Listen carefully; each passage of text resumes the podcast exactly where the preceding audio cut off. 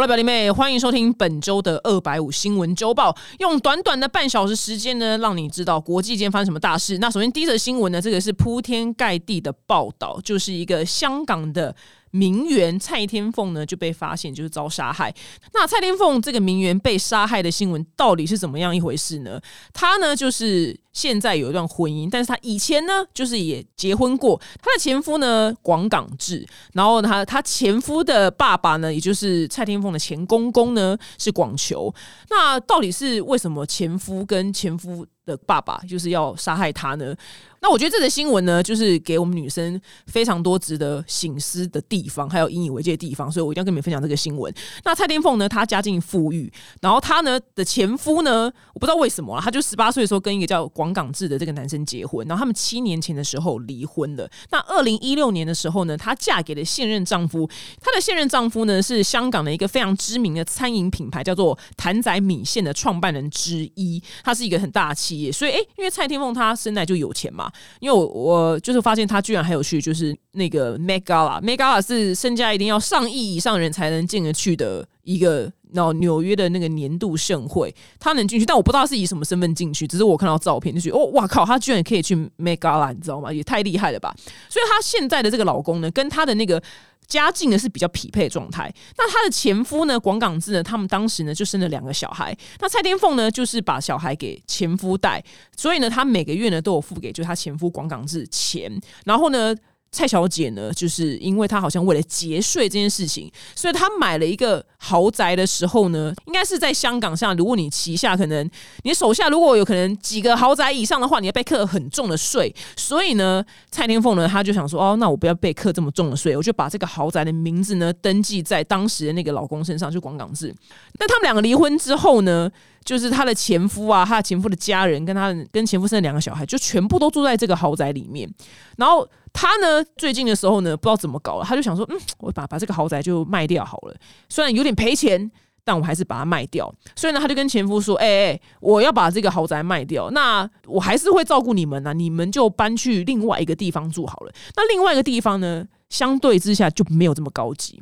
所以呢，他的前夫呢，跟他前公公呢，就左思右想之后，觉得啊，我们就是把他杀了之后，你知道吗？我们还可以得到他的遗产，因为。蔡天凤跟她现任丈夫虽然是结婚了，可是他们没有登记，所以他们没有法律的关系。所以如果按照香港那边的那个法律的那个复杂的，如果她死之后呢，她有一半的财产是要就是分给她跟前夫生的这两个小孩。所以她跟她老公呢就想说。而且我把他杀了之后，我这个房子也不用被卖，我就不用搬离这个这么豪华社区了。我我不想搬呐，我这边住好好，我干嘛搬？所以他们两个就突突发奇想，就要把蔡天凤给杀了。然后他们把他杀了之后呢，哇，接下来应该有很多就是案件类 YouTuber 都一定会讲这个案件，因为他们就烹饪的就是蔡天凤。对他们就是烹煮他，因为呢，他们在想就是说要毁尸灭迹的时候呢，这样子太明目张胆了。因为香港毕竟地狭人稠，它不是最适合的那个弃尸的地方，就是美国的偶尔就是德州这样子，就给你随便丢那个尸体，真的是七七四十九年可能都找不到。香港地狭人稠嘛，他丢那个尸块超容易被找到，所以他们就想说，那我们就。跟一些什么萝卜啊、洋葱就一起煮，煮成像一道汤，然后最后再一起倒掉，人家会觉得哦，这是厨余。我不得不说，他们两个也真是这对父子也蛮聪明的。那所以呢，他们因为这样子，然后把他杀了，想要得到他的遗产跟这个房子。那这个故事，我觉得女生非常引以为戒的地方是，我是不知道他们当年是为什么结婚，可能就是富家千金女爱上普通小子的故事。他的哎，他这个公公也不得了，他这公公居然就是以前还强暴过别人，他公是。警察，然后还强暴别人，所以呢，他也离职。那后来新闻媒体呢，很多人就用真实版的“寄生上流”来形容这个案件，因为他前夫的所有家人都依靠着蔡天凤的财力来活着。我不是说就是有钱的女生就是一定要嫁给或是跟有钱的男人就是交往，没有这件事情。可是因为你看到蔡天凤她那个前夫就是广港志，他本身现在是没有工作的，所以他。可以由此可以推论说，他就是一直靠着他前妻的那个富家千金女的这个家产呢在过活。那我觉得女生呢，女生，你没有一定要嫁有钱人，可是你一定一定在择偶的时候，你一定要选择就是一个对自己工作上进的男人。就是很多女明星，像好莱坞很多女明星，可能因为她也是跟平凡人就是结婚交往，像是史嘉丽·乔汉森干嘛？因为他们那些平凡人，他除非真的跟企业家交往啊，但是平凡人怎么样赚的薪水，一定都不会有好莱坞明星多嘛。但是那些人，我我就是长期观察下来，就是他可能是哦什么。很很厉害摄影师啊，这样子，然后啊，再再再怎么厉害都不会有，就是好莱坞的那个片酬高啦。但是他们你在择偶的时候，你一定要挑一个就是在自己领域、在自己的行业别，然后也是上进的男人，因为他这样基本上，因为根据呢，就是我常年观察下来，就是我看了非常多 YouTube 案件，真的有很多这种女强男弱的结合，然后。这个弱的这个男生，最后都不知道怎么搞了，都会为了钱就杀了这个强的女生。所以今天，因为现在我觉得台湾很多女生就能力很强，就赚钱能力也很好，甚至很多已经就超越男生了。我跟你讲，你跟比自己穷的人交往没有关系，可是他一定是要个认真上进人，因为这种这种弱弱到不行变废的人啊。他真的就是喜欢天上掉下来的一笔财富。他们这种人，他就不努力工作，他就是只想躺着。我天上就是要有钱把我砸死，所以他们就很有可能为了这个理念，然后去杀了他的伴侣。所以女生，我跟你讲，我拜托你们，就择偶的时候，我不是要你挑，就是有钱人或富二代交往。你要跟有钱人、富二代交往，当然 OK。但是我一说，如果你今天女生赚的比较多钱，能力比较好，或是你出生于富裕，这不是你的错。重点是你不能跟就是废物。不工作，然后懒散的男人交往，因为他们很有可能有一天会起杀机。这是我常年看 YouTube 频道下来得到了一个就是大数据，就是真的是这样诶，就是很多男主内女主外，然后那个内内内到废的那种，就就是小废的那种，哇，就是美国超多案件的，最后都把那个很会上班的老婆给杀了。就因为要为了得到他的那个保险金，所以我想这个这个蔡天蔡天凤新闻呢，给我一个非常大的醒思，就是我的包括我本人，我在择偶的时候，我没有一定要挑就是呃很会赚钱人，就是跟我一样会赚钱，因为毕竟我的职业别不一样嘛。但是他呢，一定是要一个认真努力，在他的领域上进，然后认真去工作的男人，这样子他就是比较不会把我给杀掉了。我是说真的，我别以为在开玩笑哦。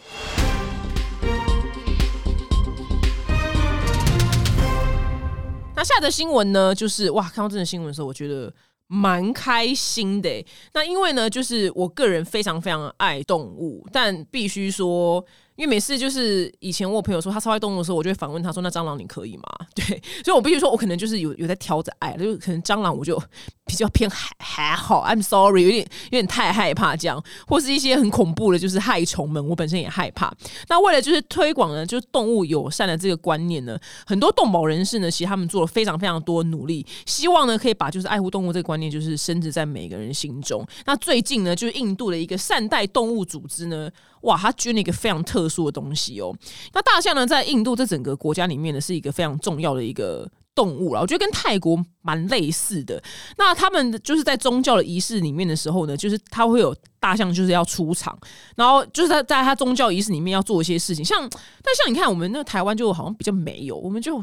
就没有动物对，但是他的宗教就需要大象，所以他大象可能还要表演一些动作。那这些野生的大象，它本来就是野生的嘛，所以它当然不会生出来就这些东西。所以这些大象呢，它要被训练成能在仪式里面乖乖的，就是 follow 所有的流程跟做一些特殊的动作的时候，其实就跟马戏团一样，是非常非常残忍。他们呢就要达到这个目的的话，会鞭打大象。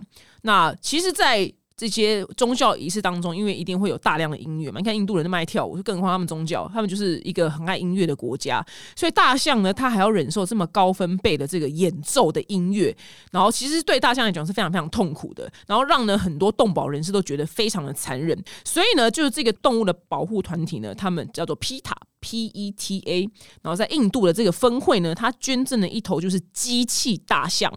给就是印度南部的克拉拉邦的一个叫做黑天神庙。这个黑天神庙呢，就是据说在当地是一个香火非常鼎盛的神庙。我觉得你就把它想成印度南部的行天宫，偶尔就是龙山寺好了，就香火非常鼎盛，所以它一定有很多这方面的仪式嘛。然后他就捐了这个机器大象。我跟你讲，你去 Google，你去看，这大象真的做的非常的精美耶，就是。很有电影的水准，你知道吗？它的耳朵还会扇动这样，所以呢，这个机器的大象呢，还被挂上就很多印度那些华丽的饰品。所以哇，它现在呢也可以是神灵的化身，然后它不是活生生的大象，然后它眼睛还会转哦，它有那个肌肉的纹理。所以呢，你知道吗？它呢就代表真的大象去参加这个印度的那个宗教的仪式，所以就不用这么残忍的去。就是去训练那一些可怜的大象，还要让他在那边上班。大象就是应该要快快乐乐活着啊！这个庙呢，我觉得人也蛮好的，他们也很高兴说，哎，这个活大象的仪式呢，可以替换成就是不是真的大象，然后但是效果也很好，因为它就整真的长得就是是一只大象。其实这大象真的很可怜，因为有的时候你要让它听话，其实你要让它挨饿，然后要打它，它才可以遵从人类要给它的指令。所以我个人就是去泰国或是。去到世界上每一个角落，我不看任何动物秀。就是小时候不懂事，去美国的那个 Sea World 看那个鲸鱼的秀，还是海豚的秀。小时候真的不懂事，现在长大我真的懂事。我真的我不去看，我我绝对不去干这事。然后如果我去到泰国的话，我也不会去看任何有动物的秀，或是我是不知道喂大象这个活动，那些大象会不会受到非人道虐待，但。我就完全不太去做这样的事情，而且我我之前有讲过，在那个美国的时候去了一个那个水族馆哦，我真的此生也不想再踏踏进水族馆，因为那个海龟在那个那个么窄的那个鱼缸里面，就怎么会快乐？除非你今天真的盖超大，他真的把鲨鱼跟海龟关在一个非常窄的鱼缸里面，我就真的很生气，所以我可能我的个性就再也不会踏进这些地方了。我觉得这些我非常那那希望那些水族馆可以倒闭，对他们就全部倒闭，因为你看到那个。太窄，但是门票超贵，七百多台币，然后你盖那么窄啊！我真的想到就痛苦。所以如果大家呢，你真的希望能就是我们可能还没有办法，就是不是那么的高度热忱，需要就参加就是动物什么慈善组织这样，但可以先从呃消极的不去开始来爱护动物，拜托好不好？拜托，动物真的好的，大部分的动物真的都很勾追。我最近就看就是 TLC 的那个。呃，有一个很有名的节目叫做《战斗医师》，然后里面有有一个女生，她就是因为皮肤病变，所以她脸上长了很多很像苦瓜那个皮的东西，就一颗一颗的。那她就是非常难过嘛，因为她人生受到非常多的霸凌跟异样的眼光。然后她养了一只马，然后她讲到那只马的时候，她就很开心。她说：“因为动物不会看她的外表，动物就是全然的爱着她。”我就觉得哇哇，我觉得好有感哦。对，动物真的只会全然的爱的主人，好吗？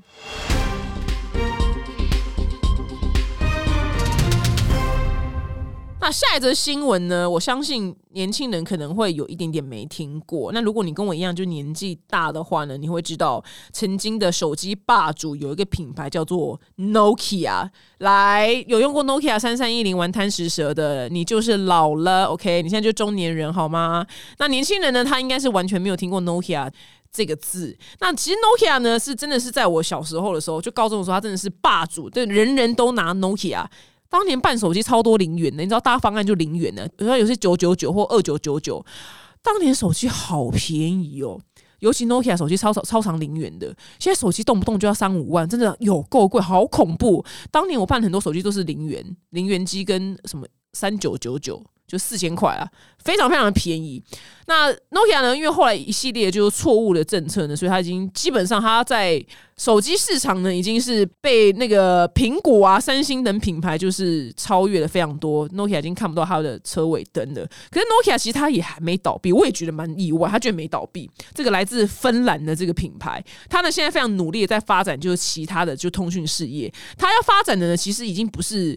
对于我们一般消费者，他要发展自己所谓的 B to B，就是 business to business，就是企业对企业这个技术，然后推动就是各行各业的数位化。所以呢，他们就大动作，就是更换换它的设计 logo，希望他们可以带来就是新的不一样的品牌愿景。然后那个设计 logo 呢，就拿掉蛮多笔画，所以你如果是不认识这个品牌的话，你乍看之下会念不出来它是 N O K I A，乍看之下就是哎呦一串就是。没有写完的字，你知道吗？我心想说，这样好吗？这样 OK 吗？但是因为它本身已经不会对我们这种一般消费者说句哦，OK fine，就是不关我的事。只是 Nokia 真的是非常过气的一个品牌。我说真的，我希望它可以在 B to B 的市场里面有很好的发展。那我觉得这个讲到 Nokia，它真的是所有行销学或是你有拥有自己生意的人一个最佳借鉴，就是你现在的霸主。但是如果你一不小心就是太自傲的话呢，你真的随时就会被后面后来居上的人给干掉。就是 like 苹果，偶尔就是三星，随便就任何手机就已经把 Nokia 就是彻底性给干掉。它但它原本真的是霸主中的霸主，所以。就算你现在就得意洋洋，嗯，风生水起，但是我们还是要带着警戒的心，不能就觉得干老娘现在就第一呀，谁知道后面有没有把我干掉？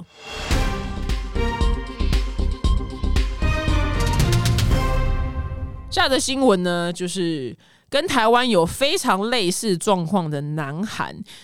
那台湾跟南韩呢，现在我们出生率就降低，然后劳动人口呢就是老化，虽然。就是政府一直说台湾出生率降很低，可是我都我这感觉不大。虽然我自己本身也罪过或者是因为我也是不生，我可以婚，但我不生，我是不生族啦，我不是不婚族。但是因为我周遭的大部分九成的女生都生小孩，而且还就是都是大部分都二宝妈，所以我就想说，嗯，想蛮听蛮想听，就听众表弟妹意见，就是台湾真的出生率有降到这么低吗？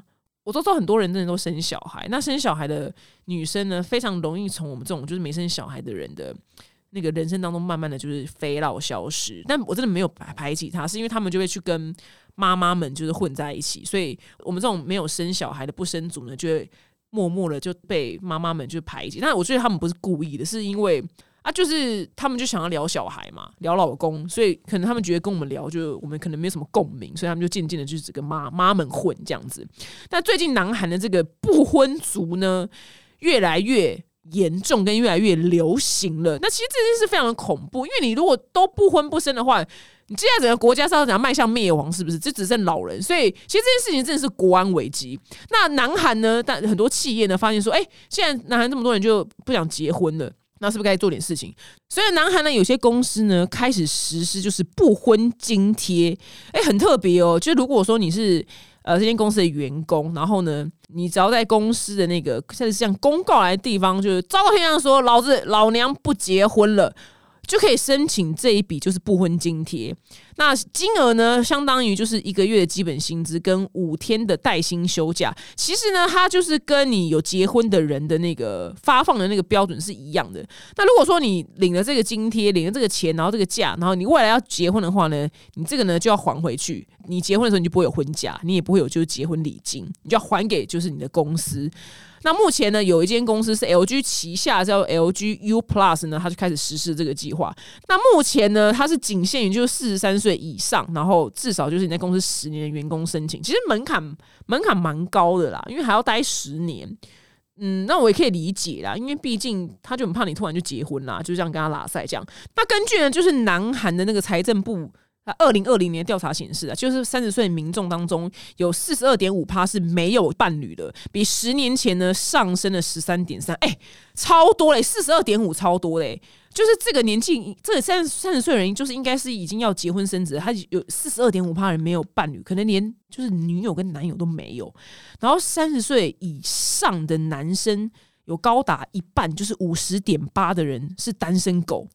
所以呢，企业呢想说啊，就是既然这件事情就是数字爬出这么高的话，所以他要调整这个津贴模式，然后以就是留住人才。那其实这件事情真的真的是国安危机，因为这样下去，真的国家会毁灭。我觉得南韩人他比台湾人更不想结婚生子的原因呢，呃，台湾人一定也有嘛，就是就房价太高什么之类。然后后来就一仔细一查，哎，原来。南韩的那个房价也就是没有好去哪，我们两边就是半斤八两，知道吗？而且他们连租屋的系统都非常的特别。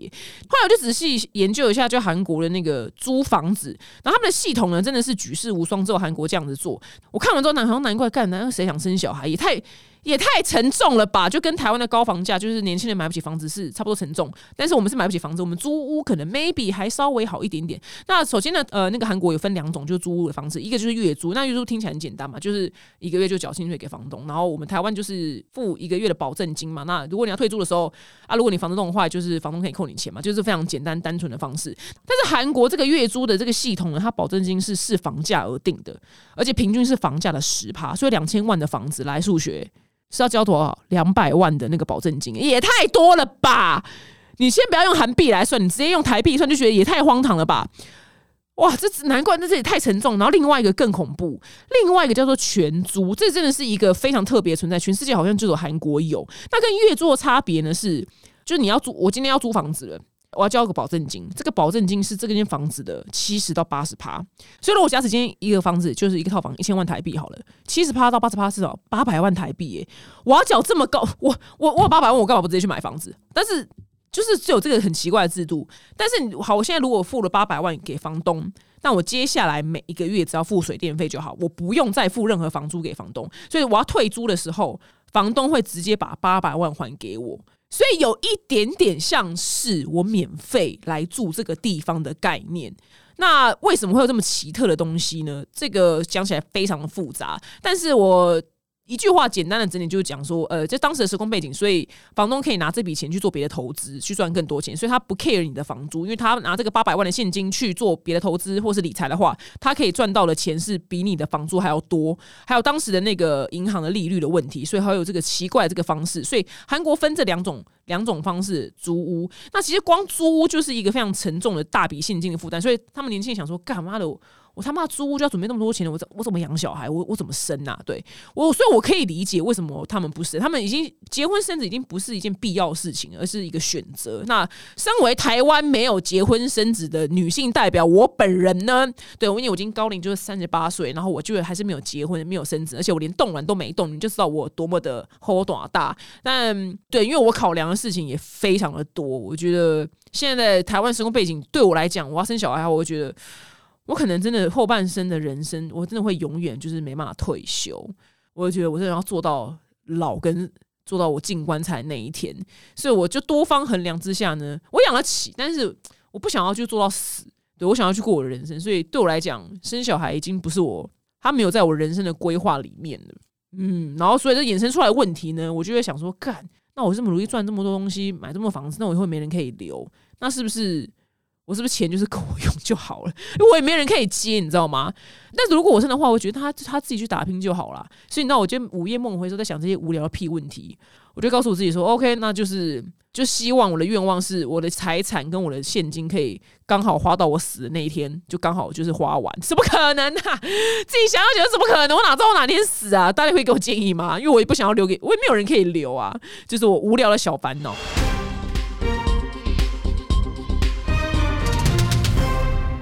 那下一则新闻呢？来，伊斯兰国 IS 呢？虽然它现在势力已经减弱非常多了，但是它还是没有完全的，就是消灭跟灭亡。那根据报道呢，就叙利亚北边的一个难民营发现呢，就是至少有十个就是未成年的青少年，就男生哦，不是青少年哦。就是跟一般听到的事情不太一样。那这十个、这十几个青少年呢，就是被伊斯兰国呢就绑去，然后呢强迫呢就是让他们吃，就是类似就是像威尔刚的壮阳药，然后要跟就是伊斯兰国里面很多妇女发生关系，就是他就变种马啦，就被绑去的种马，他们要替伊斯兰国生下就是新一代战士。那最近呢，有两个就是小男孩很可怜，一个十三岁，一个十四岁，他们呢就被救出来。那他们被救出来的时候呢，他们当时人是在一个就地下的一个废墟里面。那他们说呢，他们被长期就是限制自由，然后被迫就吃下壮阳药，然后跟很多女生发生关系。然后他说有一个男孩呢，他说自己在短短几年之内呢，不断的跟八个女生发生关系，就强迫内射跟射精。我觉得有够恐怖诶，真的有有够恐怖，真的。男生被强暴，真的 这件事情跟女生被强暴的那个痛苦程度是一样的，所以我就想说，这个 ISIS 有多么邪恶，就不用我多讲。只是我觉得，如果说他今天真的非得就干这件事情的话，我觉得他不应该就是，虽然他们本身本身就是不善良的一个地方，但是我说如果硬要这样讲的话，就是他们应该去绑，你知道，不是绑一般的青少年，他们应该去绑就是连续强奸犯，你懂吗？就是很符合他的人设。就至少会少一点点，就是男孩就是受苦。我想连续强奸犯，他就找到他的天职，就是去 ISS 就当种马，就他也不会犯法，然后他本身应该会蛮开心的。对啊，我觉得你绑那些男孩，这也是太过分了吧？这些男孩未来他要怎么样结婚生子啊？就他内心的创伤超大，搞不好这辈子都不想再跟女生打炮，你知道吗？所以我觉得 I 虽 虽然他 ISS 不听我节目，但我觉得你们，我给你们的建议就是，你们应该去绑，就是连续强奸犯来干这件事情。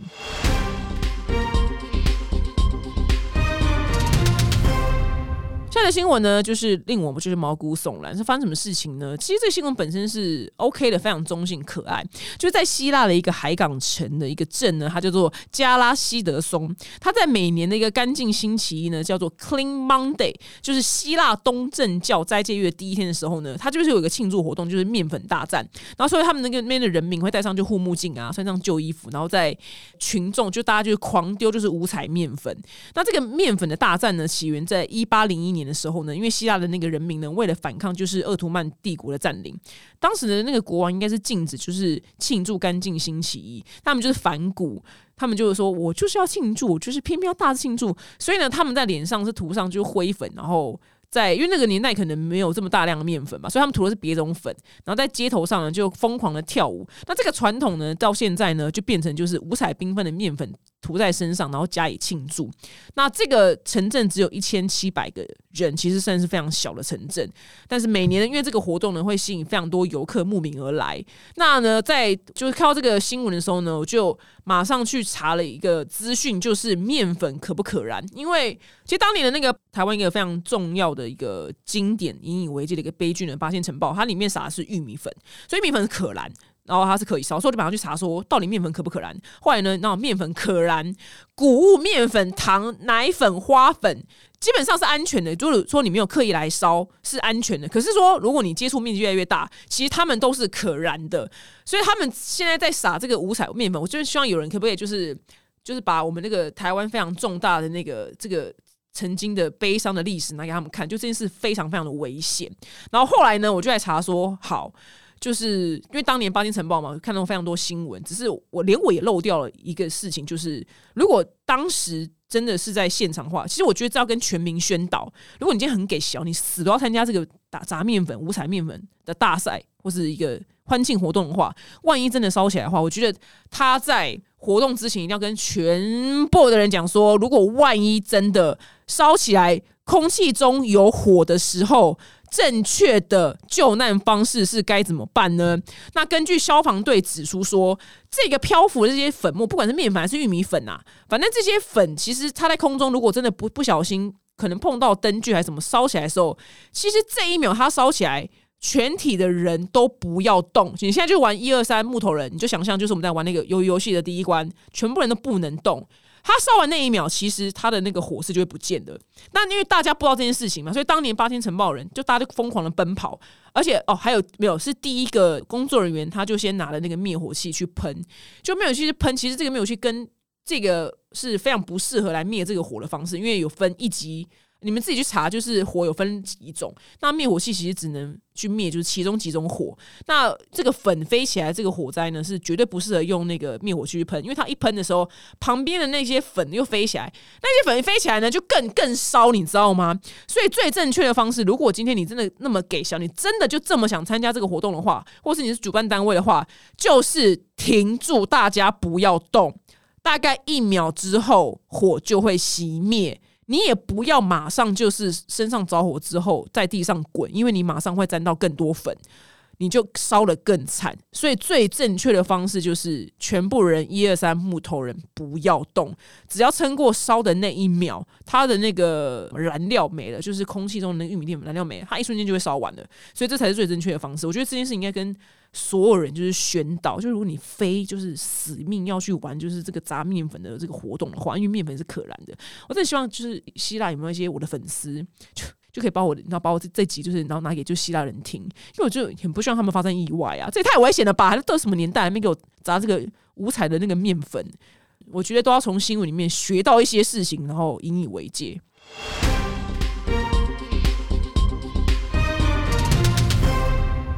接下来呢，新闻最后呢，是我们节目特有的，就听完可能对你也没有什么用的，就是冷知识时间。来，有没有人跟我一样，就是在冰淇淋哈根达斯打折的时候呢，就是一定就是会买起来囤货，因为它本身真的是蛮贵的，所以平常它原价的时候，连我自己就是也是舍不太得买啦。对，然后如果去吃到火锅。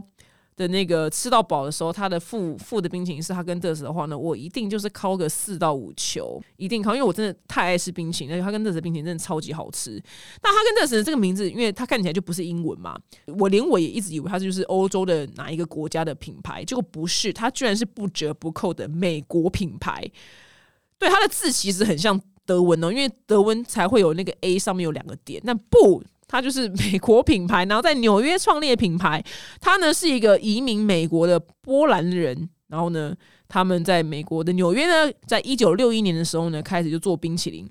那其实他们就原本就只是普通就是卖冰淇淋这样，然后后来发现就是哎，怎么越来越多人做冰淇淋，销价竞争的，所以那个老板呢叫做 Matters 先生呢，他就觉得嗯，我来做一个非常高级的冰淇淋，最贵的，我要跟你们市场这些销价竞争的这些王八蛋的区分。所以这个老板呢，他就是为了感谢，就是丹麦呢，在二次世界大战的时候呢，有这个救援犹太人的活动行动啦。那因为这个这个波兰移民他是犹太人，所以为了感谢他，就想说那取一个名字，就是很有丹麦味好了。他就乱念，然后念出了这个名字，非常荒唐的命名过程。就这个丹麦文里面根本也没有这两个字。这个哈根德斯这这两个字呢，就其实是。在地球上的没有任何一个角落有这样子的单字，所以它就是两个就是没有任何意思的字，然后凑在一起，只是长得像丹麦文，但其实也不是丹麦文，因为丹麦文里面没有 z 跟 s 这样子的结尾，它跟 does 的字呢，其实那个字是匈牙利文，所以不论是哈根或是 does 呢，在世界上任何一个语言当中，它就是没有任何的意义，它就是。音节哈跟大字就是四个音节，然后居然就这样乱取名字，也可以在也可以就做这么久，就是全世界有九百间店铺，然后现在他们已经其实不是原始的家族在经营了，他们已经卖给就大集团了。我觉得哇，所以以后每次吃冰淇淋之后，就哦，我是哈根达斯，通常会想要听到一个就是很震撼的品牌名的命名的故事，什么创办人的姓氏啊，那个家族怎么样啊？然后他是在什么地下室研发出来？没有，他就是乱念的四个音节，搞屁啊！我觉得超白痴的，超好笑的。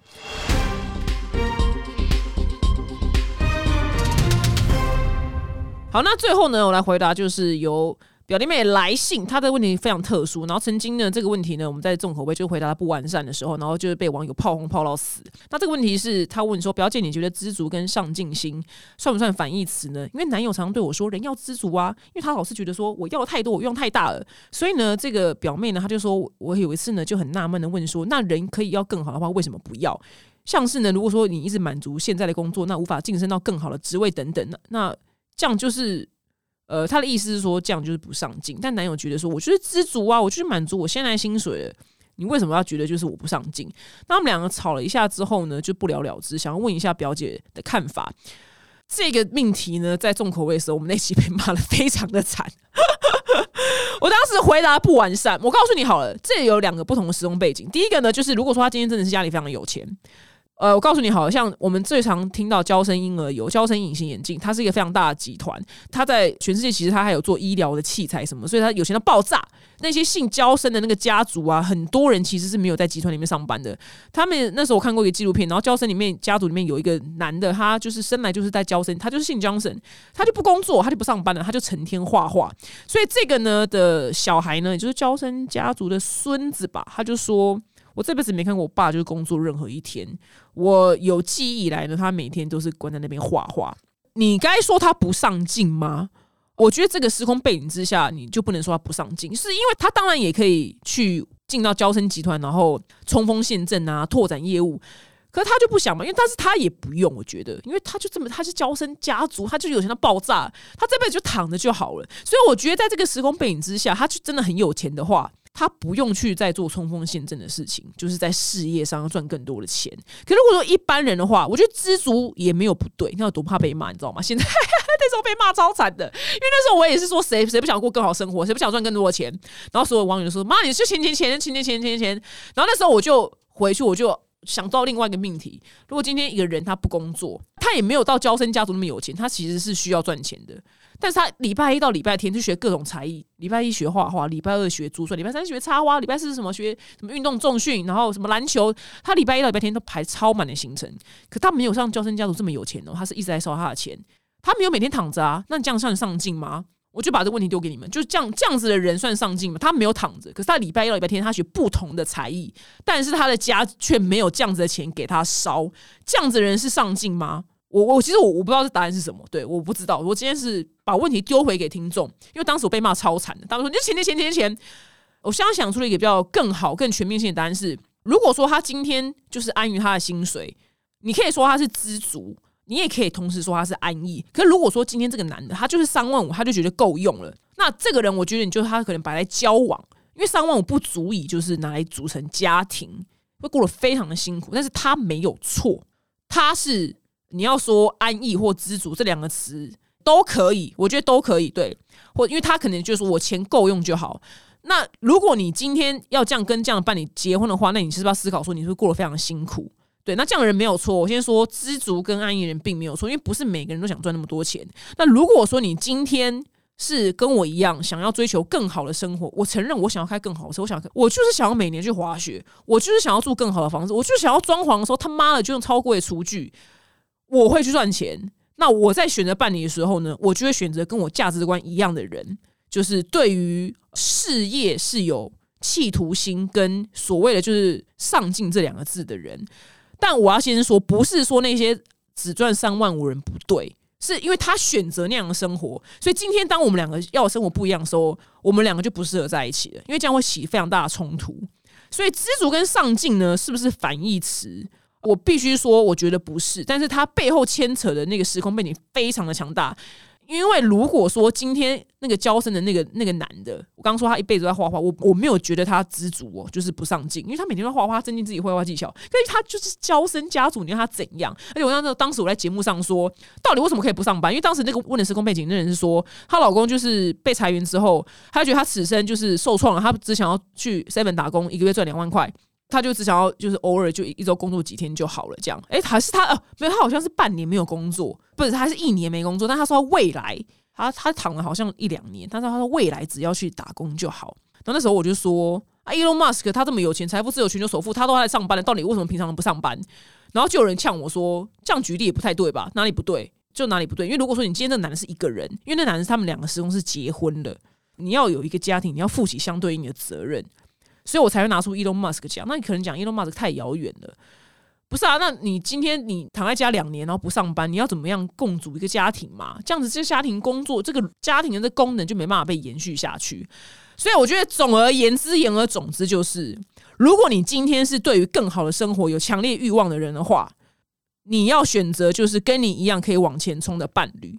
那如果你今天还好的话，你就可以选择跟你差不多一样，就是我们钱够用，我知足，我就三万五，我可以过一辈子，这样就好。那你不要硬，就是你要往前冲，你要开更好的车子，你要住更大的房子，然后硬要去选择一个他三万五可以满足人，这样就会造成冲突。所以呢，这个来问我问题的人呢，你就是应该，如果说你的男友他真的未来三十年到退休之前，他就只想要知足的只赚三万五的话，那你就要去考虑。这跟你的人生观是不是契合？因为如果不契合的话，外面还有成千上万的屌。OK，我们下周见，拜拜。